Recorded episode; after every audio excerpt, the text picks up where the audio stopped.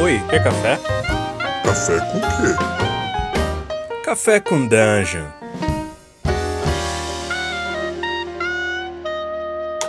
Bom dia, amigos do Regra da Casa. Estamos aqui para mais um Café com Dungeon, na sua manhã com muito RPG. Meu nome é Rafael Balbi e hoje eu estou bebendo um cafezinho aqui com um dedinho de Goblin saindo assim pela bordinha, porque eu vou falar de um jogo que tem muitos Goblins e eu gosto disso. E é a segunda versão desse jogo, será que você já adivinhou o que é? A gente vai falar de Pathfinder 2. E aí, para isso, eu tô aqui com o tradutor Bruno Mares, que já participou da tradução do Starfinder, já participou também do Simbaorum, já participou também do Nave.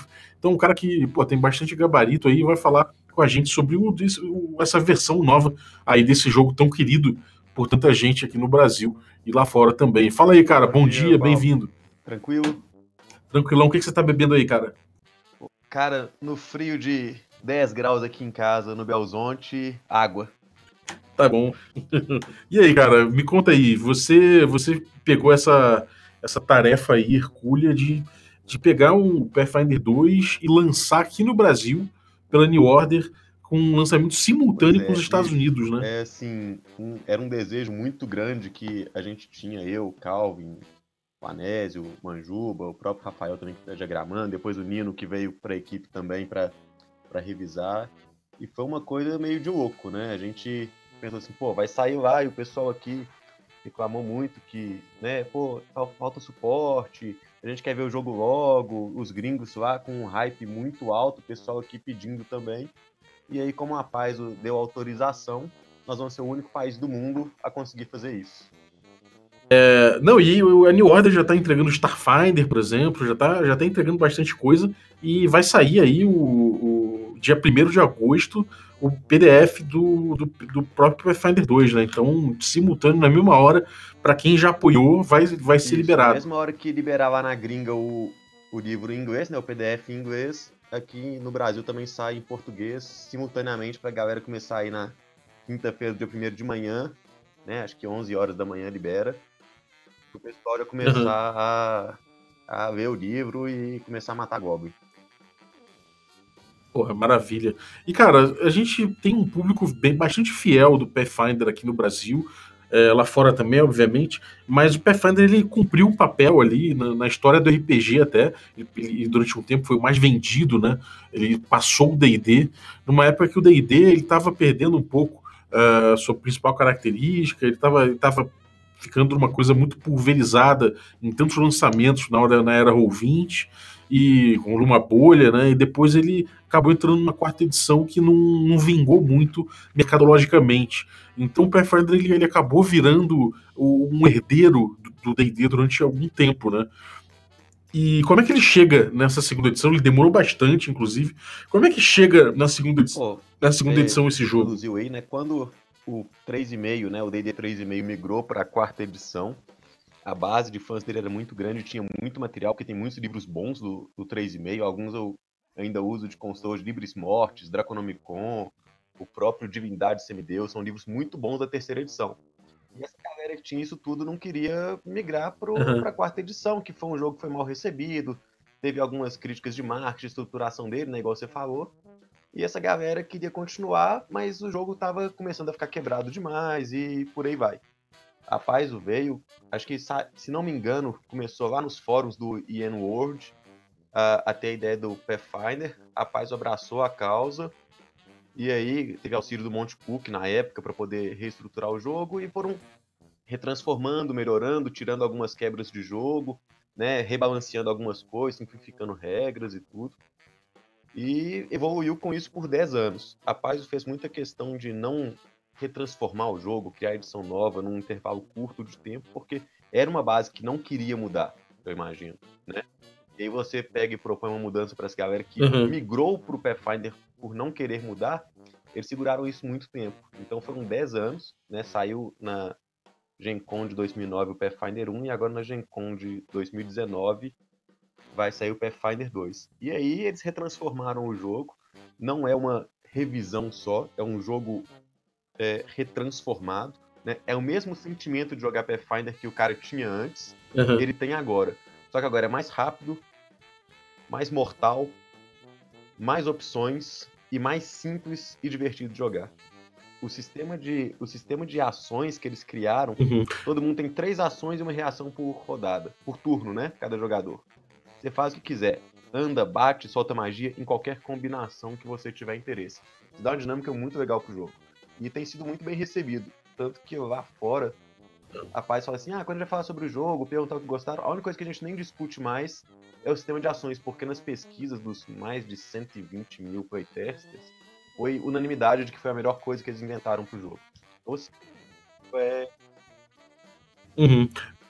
É, um- uma coisa, uma coisa a respeito do, do Pathfinder, nesse, ainda desse paralelo com o D&D, é que o D&D acabou tomando um caminho de simplificar muito o jogo, de sair um pouco dessa coisa mega estratégica de combates demorados como a quarta edição, e acabou indo para um caminho mais teatro da mente, que comporta teatro da mente, apesar de ter grid, e de, e de flexibilizar as próprias regras, é, botá-las como, como, como um kit, e perder um pouco dessas características do 3.5 da 4.0, repaginando muita coisa e aprove- reaproveitando o que achava que tinha que reaproveitar, né? Mas dando um surf, assim, com um pouco na, na onda do, do old school. O Pathfinder não, né? Ele, ele se. Ele parece que ele resolveu continuar com o nicho dele, que é customização de personagem fortíssimo, uma, um barato tático fortíssimo, só que de um jeito muito é, polido, foi, né? assim, uma- É o que me Até pareceu. uma boa surpresa quando anunciaram a, a segunda edição, né? Todo mundo ficou assim, pô, como é que vai ser isso? Eles pegaram regras que eles já tinham experimentados em algum da primeira edição, igual o sistema de ações ele foi levemente introduzido no Pathfinder Unchained, né? Que é um, um livro de regras muito avançado, como se fosse um Unearthed de Arcana do Pathfinder, que saiu acho que em 2014, eu acho, 2013, não sei. Acho que saiu antes da quinta edição do D&D, inclusive. E o D&D quinta edição eu sei que bebeu um pouquinho desse livro, pelo que parece, sabe? Mas. E quando eles lançaram isso, o que, que eles fizeram? Eles focaram na customização de personagem, mas as regras básicas do jogo, a forma de explicar, de entender o, o kernel mesmo do jogo, como é que vai o, o básico, o beabá dele, foi muito simplificado. Então, assim, pô, quero criar um personagem. Você vai pegar o ABCD dele, que é ancestralidade, biografia, classe e detalhes. E assim, com 30 minutos você monta uma ficha de personagem e escolhe talento de ancestralidade, herança, talento de classe, uma porrada de coisa, e assim, de uma forma muito dinâmica, mas com a customização. Uhum, é isso, deu pra ver. Eu fiz o personagem na live aqui do, do Perdidos do Play, né? O meu outro canal, que o No Pursuit tá, tá mestrando. E, cara, é, é um jogo com inúmeras possibilidades de customização e todas elas, é, todas as combinações parecem fazer sentido, né? Não, não parece que nenhuma combinação que você olha e fala, ah, cara, isso aqui não vai prestar, né? E só que ao mesmo tempo é muito simples, né, cara? Eles, a coisa dos atributos, você pega é, coisa, é, você pega um, é um esquema diferente, você não pega points by mais, você faz um outros esquemas que vai seguindo um roteirinho e quando você abre o olho já terminou, né? Não, e tem umas coisas muito legais, cara, porque aquela preguiça que a gente tinha, pô, vou ter que escolher talento, aí quem tava jogando, né, que já tinha um mínimo de conhecimento, vou ter que escolher um arquétipo, vou ter que escolher minhas perícias, qual ponto eu coloco. Cara, não existe isso. Você vai lá e você tem 20 níveis de talento, mas na hora que você abre um talento novo, você tem, assim, 4, 5 opções ali, e todas elas são interessantes e podem se fazer é, consideráveis e interessantes, independente das opções que você selecionou nos níveis anteriores. Então, negócio Uhum. de você pegar fit texts, né? Você tem que pegar um talento para poder pegar outro, para poder pegar outro. Aí você vê, pegou uma árvore de cinco talentos com quatro inúteis, que era só para poder bater o quinto lá e poder fazer um golpezinho mais ou menos. Entendeu? Agora, Uhum. Não tem mais isso, a né, cara? importa agora é interessante e relevante pro personagem. Uhum, sim. É, e, e fora isso, a caracterização do- de, cada, de cada ancestralidade e classe tá muito legal, né? O- parece que reforçou ainda mais o, o cenário, né? O cenário do, do Pathfinder. E não sei, cara, parece que é, tem, tem, tem bastante sabor cada classe, né? Tem. Ficou muito. Como é que fala?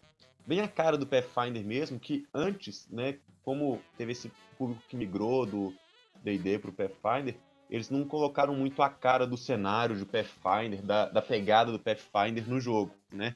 Isso foi acontecendo Na, na primeira é, na edição. primeira edição. Isso foi acontecendo com o tempo, foi natural. Golarion passou a ser cada vez mais, né, importante, presente aí na, nas opções até de classe, em livros mais avançados, né? Tem um livro que é só de classes da primeira edição, que é só de arquétipos, de classes, bem temáticas com as, com as organizações do cenário. Isso aconteceu muito depois. Nessa segunda edição, é, você tem isso, mas sem, sem obrigar o jogador a jogar em Golarion, né? Jogar no cenário Pathfinder, que não é a intenção. Mas você tem aquela, aquele feeling, sabe? De estar num mundo muito participativo. Eu comparo muito o seguinte, lá no D&D 3, que foi o que eu mais joguei, é, você pega o livro e tem um pouquinho de Greyhawk ali, um pouquinho de Forgotten aqui, na quinta edição também tem isso aí meio misturado um pouquinho, e eu fico com a sensação de, tipo assim, pô, a temática do jogo é fantasia medieval, tem alta fantasia e tudo, mas onde que esses caras estão? Como é que parece que alguma coisa não conversa com a outra, sabe? No, no Pathfinder uhum. segunda edição, né, que a gente viu no playtest, e com certeza isso vai ter na, na definitiva, pô, o jogo todo se conversa uma parte com a outra, sabe? Você vê a magia, por mais que seja lá mísseis mágicos, a, como que eles tematizaram mísseis mágicos de acordo com a opção de ações e tudo, você sente que é Pathfinder demais, sabe? É, é Pathfinder pra caramba, Sim. entendeu? Uhum. É, sem dúvida, cara. E, e, me diz uma coisa, é, como é que, como é que essa, essa coisa da economia de ações se tornou é, tão central ao jogo, né? Como é que ela se relaciona com, a, com combate, com magia? Como, como, é, que, como é que ela informa é, as outras porções do jogo? Pô, como ela é uma coisa assim muito simples, né?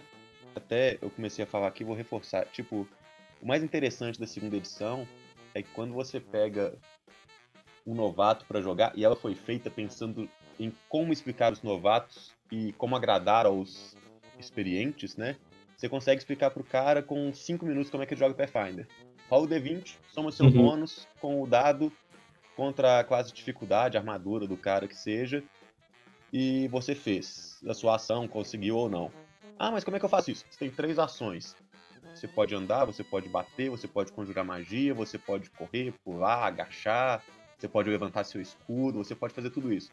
Cada coisa custa uma ação. Exceções são a maioria das magias que custam duas, mas te dá uma opção de conjurar uma magia e andar, conjurar uma magia e bater, bater e conjurar uma magia. Se for uma magia de uma ação só, você pode bater, conjurar magia e bater. Então, assim, a miscelânea uhum. de opções táticas, assim, um personagem de primeiro nível, por exemplo, antes ele podia andar e bater, ou conjurar magia e bater. Agora não, agora desde o primeiro nível, o cara tem, assim, 10 opções logo de cara do que ele pode fazer taticamente. Então, assim, a dinâmica do uhum. jogo é. ficou muito rápida, sabe? Porque você pode andar, bater no inimigo e andar até o próximo, você pode bater em um, andar duas vezes até o próximo. Cara, ficou.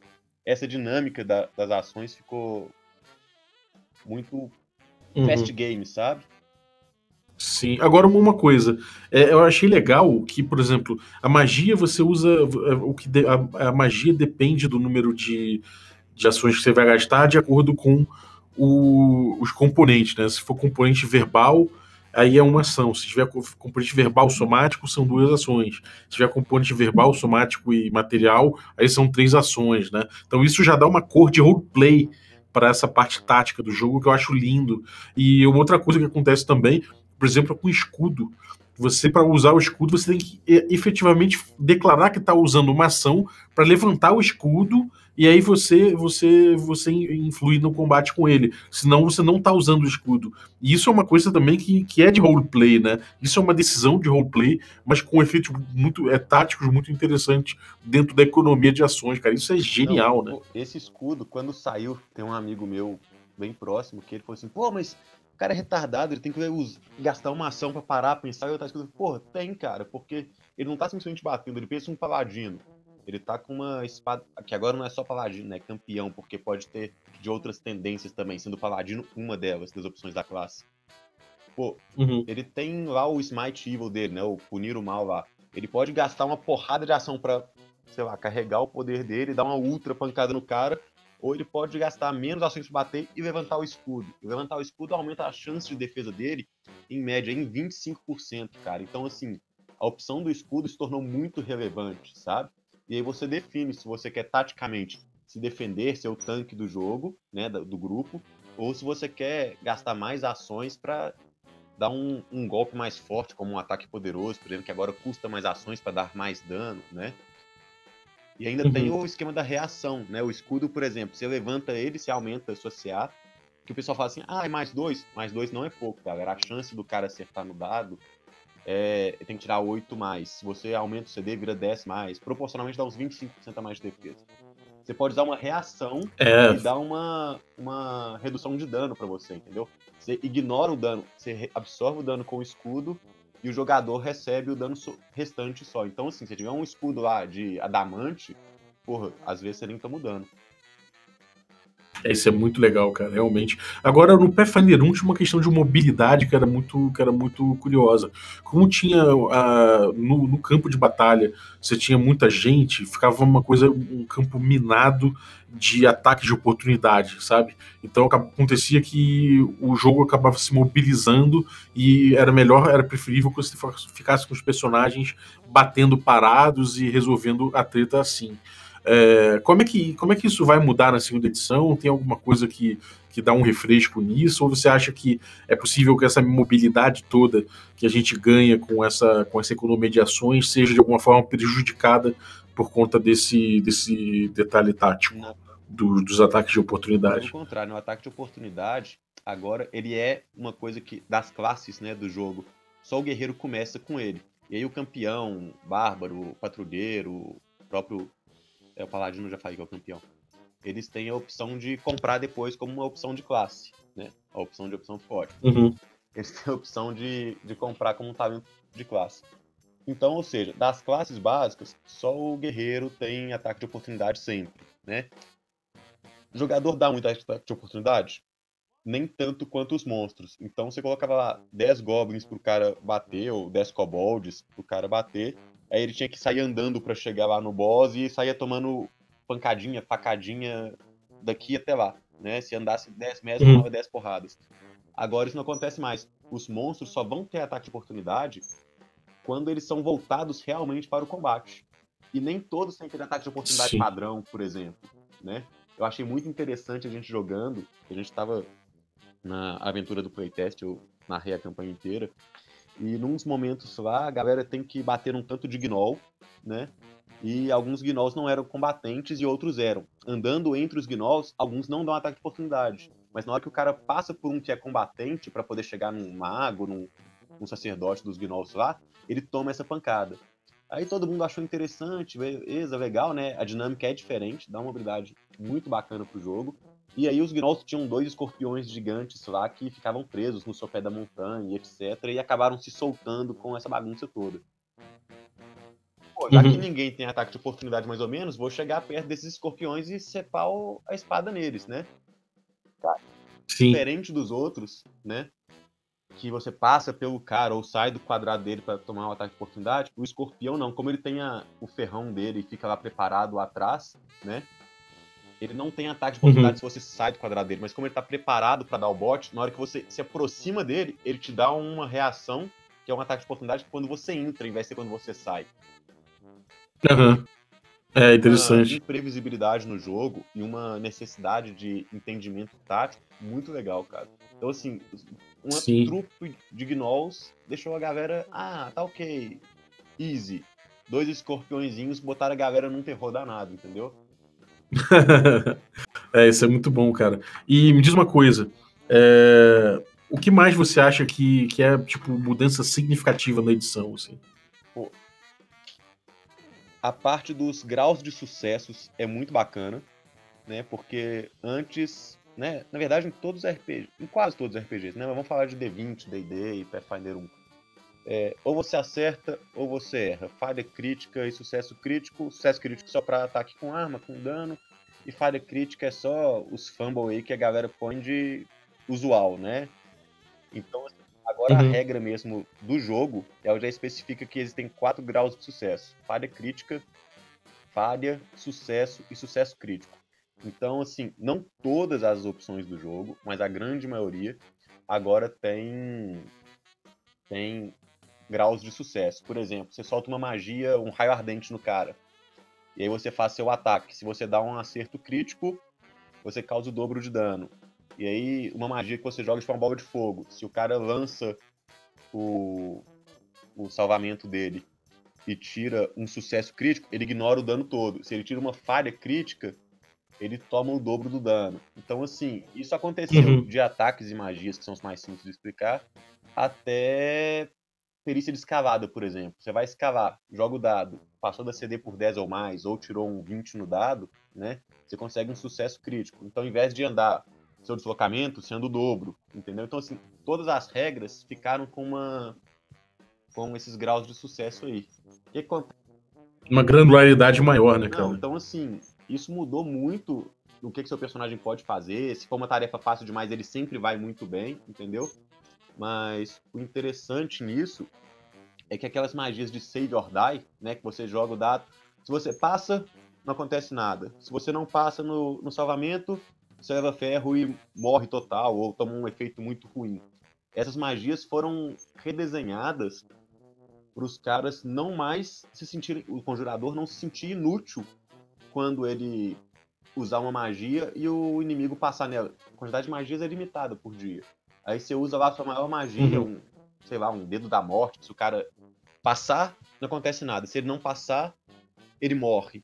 Né? Frustrante, ou para quem joga e o cara defende, ou para quem não defende por um e morre de uma vez. Né? Então, assim, os graus Uhum. de sucesso granularam os, os resultados possíveis. Então, uma magia dessa, se o cara tem um sucesso, ele não morre, mas ele sofre algum dano, é, alguma sequela. Se ele tira um sucesso crítico, Uhum. aí tudo bem, não acontece nada.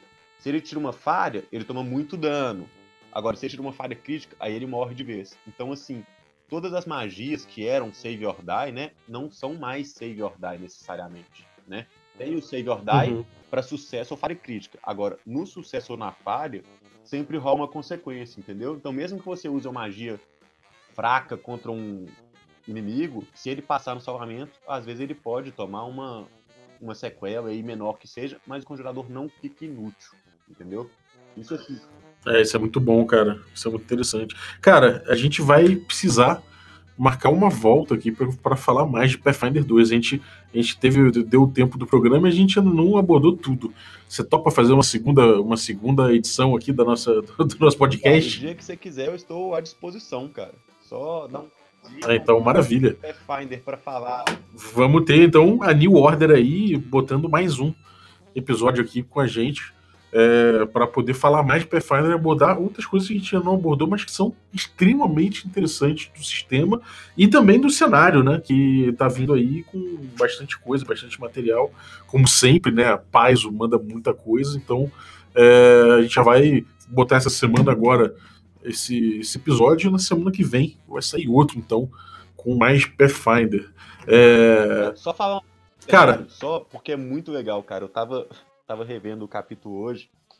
Duas coisas são foco agora, aparentemente, no cenário, né? Tem até uma aventura anunciada aí já, que é Aroden, que é o deus que morreu. Falaram que ele ia voltar e não voltou. E o retorno do Tarbafon, que é um mago ultra elite que voltou e reconquistou um domínio que servia como prisão dele. Cara, o cenário tá indecente, tá indecente. É, é, eu- isso é um dos pontos mais fortes, realmente, porque é um dos melhores cenários de todos os RPGs jamais feitos, cara. Realmente, o Golarion é uma parada que, que vale muito a pena a gente visitar e revisitar aqui no podcast, porque é impressionante mesmo. Quanto mais contato eu tenho, mais vontade eu tenho de conhecer melhor. Mas, bom, é isso, cara. Algum recado pra galera aí? Pô, joguem Pathfinder segunda edição, porque vocês não vão jogar mais nada depois disso, cara. Vai rolar uma, Olha só. vai rolar uma, uma conversão, cara. Você gosta, sei lá, ah, gosto de cenário futurista, eu gosto de jogo moderno, gosto de jogo de vampiro. Cara, joga Pathfinder que você esquece do resto.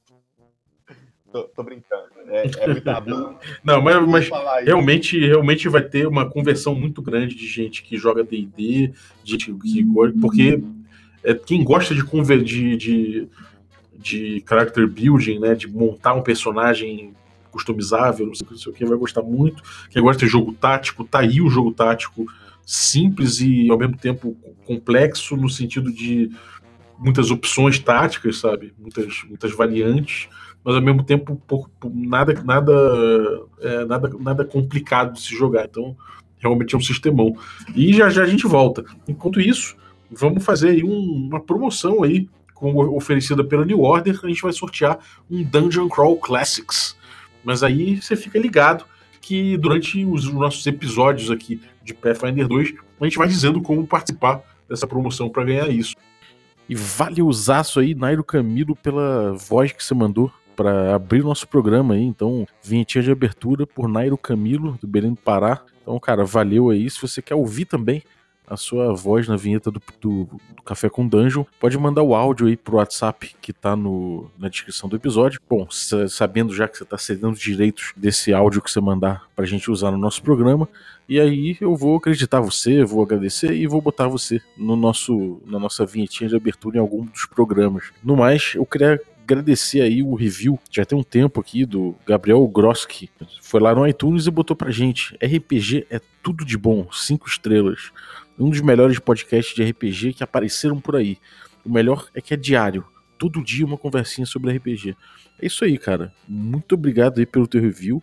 E se você quer deixar teu review também, pode ir no iTunes aí ou no Apple Podcasts e deixar seu review, o número de estrelas que você achar adequado e deixar seu depoimento aí sobre o nosso podcast que ajuda muito. Então é isso aí. Até a muito próxima. Muito obrigado, Bob. Até a próxima, estou à disposição. Um abraço, galera.